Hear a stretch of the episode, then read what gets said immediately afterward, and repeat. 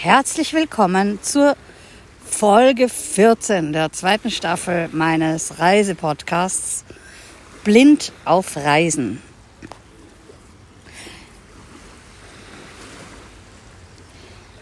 Wer die vorigen Folgen gesehen, äh, Entschuldigung, gehört hat, hier wird nichts geschnitten und nichts zensiert. Äh, hier geht die Aufnahme ganz normal weiter, denn wir Blinden können in diesem Podcast keine Beiträge schneiden, sondern wir müssen sie freisprechen.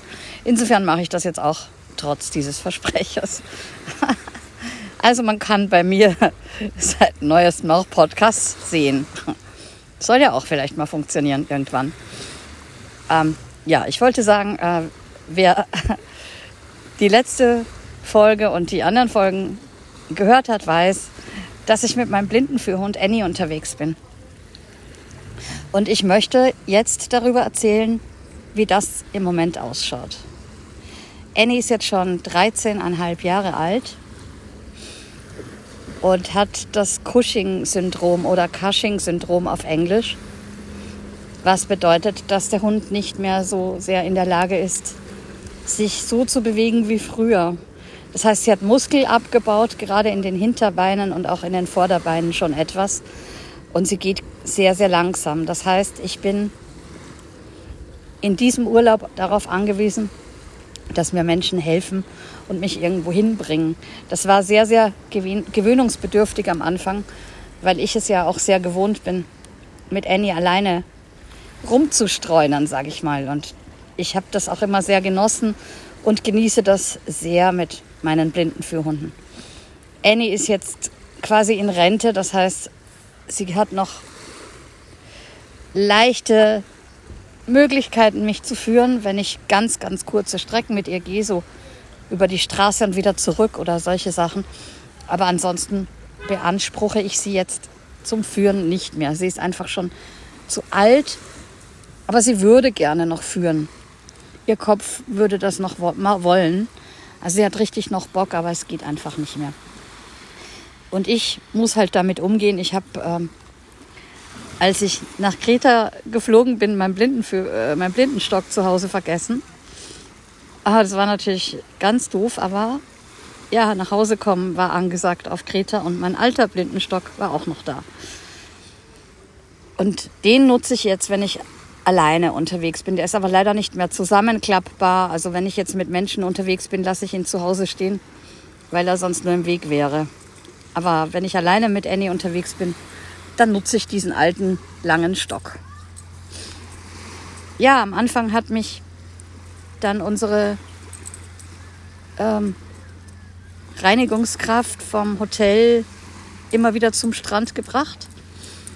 Und auch andere Leute haben mich dann vom Strand wieder zurückgebracht, äh, weil das mit Annie nicht anders geht. Ähm, die Reinigungskraft kommt aus Bulgarien und spricht nur Griechisch und Bulgarisch, also kein Englisch. Und das war dann für mich auch immer ein bisschen schwierig.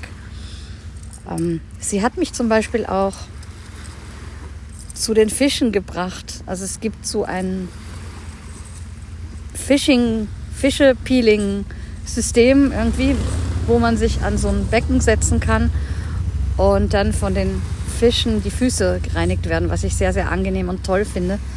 Da war ich dann auch und da hat mich die Stella, so heißt die Reinigungskraft, auch wieder zurückgebracht.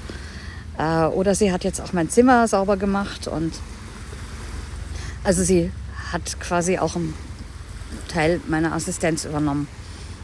Ähm, ja, in den Supermarkt oder rüber zum Bäcker bin ich die ersten 14 Tage auch alleine gegangen. Ähm, das ging auch ganz gut, aber eben mit Stock und Hund oder mit Stock ohne Hund. Ich hatte natürlich vom Anfang an überlegt, ob ich mir das zumuten will und ob ich das auch dem Hund zumuten möchte. Im Sommer konnten wir nicht wegfliegen, weil Annie das Cushing-Syndrom hat. Das heißt, dass sie die Hitze einfach nicht mehr verträgt. Und deshalb musste ich des Hundes wegen auch den Sommer in Deutschland verbringen. Aber ich habe mir dann gedacht, okay, Homeoffice auf Kreta und mit mehr Assistenz und mich mit dem, was, wie soll ich sagen, möglich ist, zufrieden geben. Das ist ein guter Weg. Und habe mich dann dazu entschlossen, das so zu machen. Ich freue mich natürlich auch wieder sehr darauf, wenn ich meinen nächsten Blindenführhund bekomme. Das ist voraussichtlich nächstes Jahr. Und ich dann entweder mit zwei Hunden unterwegs bin oder mit dem neuen unterwegs sein werde. Mit zwei Hunden ist es natürlich dann schwierig, weil dann beide irgendwie an den Strand müssen. Ähm, aber es ist auch machbar in irgendeiner Form, dass beide dann ins Meer gehen können und so. Aber ich gebe zu, man ist auch manchmal, wenn man einen kranken alten Hund hat, überfordert. Also ich muss schon dem Hund jeden Tag morgens und abends seine Tabletten geben. Der Hund muss zu bestimmten Uhrzeiten fressen oder wenn nicht, zumindest eine Stunde vorher Tabletten bekommen und dann eine Stunde später oder noch später fressen. Und morgens ist es das Gleiche. Also wenn jemand mit mir unterwegs ist, dann muss sich dieser Mensch auf mich und den Hund einstellen, was natürlich auch nicht immer einfach ist. Aber es ist möglich und machbar. Und insofern genießt die kleine Annie gerade neben mir den Nachmittagsschlaf im Sand und mehr können wir uns eigentlich gar nicht wünschen.